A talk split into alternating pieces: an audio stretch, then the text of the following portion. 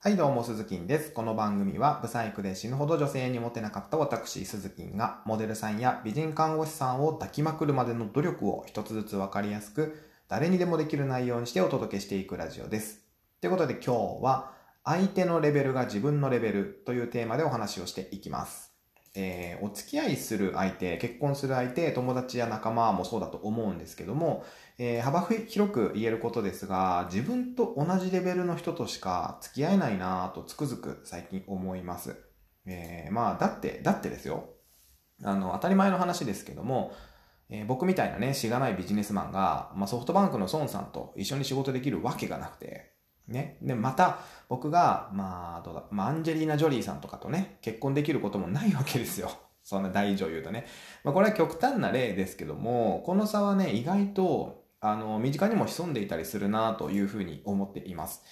えー例えば、タバコをポイ捨てする男性には、タバコをポイ捨てしても、何とも思わない女性しかつかないと思うんですよね。うん。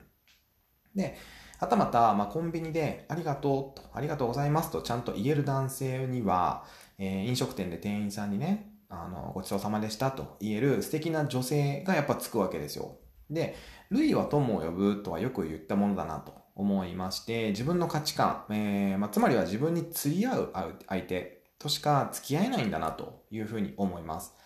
えーまあ、相手のレベルが、まあ、自分のレベルだってことですね。うん。あの、まあ、ギャル男の横にはギャルがいるし、中学生の男子の横には中学生の女子がいるし、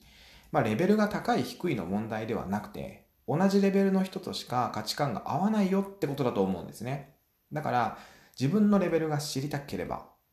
毎日連絡を取る人、まあ、どうでしょう、2、3人を思い出してみれば、自分のレベルがわかるかなと思います。えー僕の場合ですと、えーあの人と、あの人と、あの人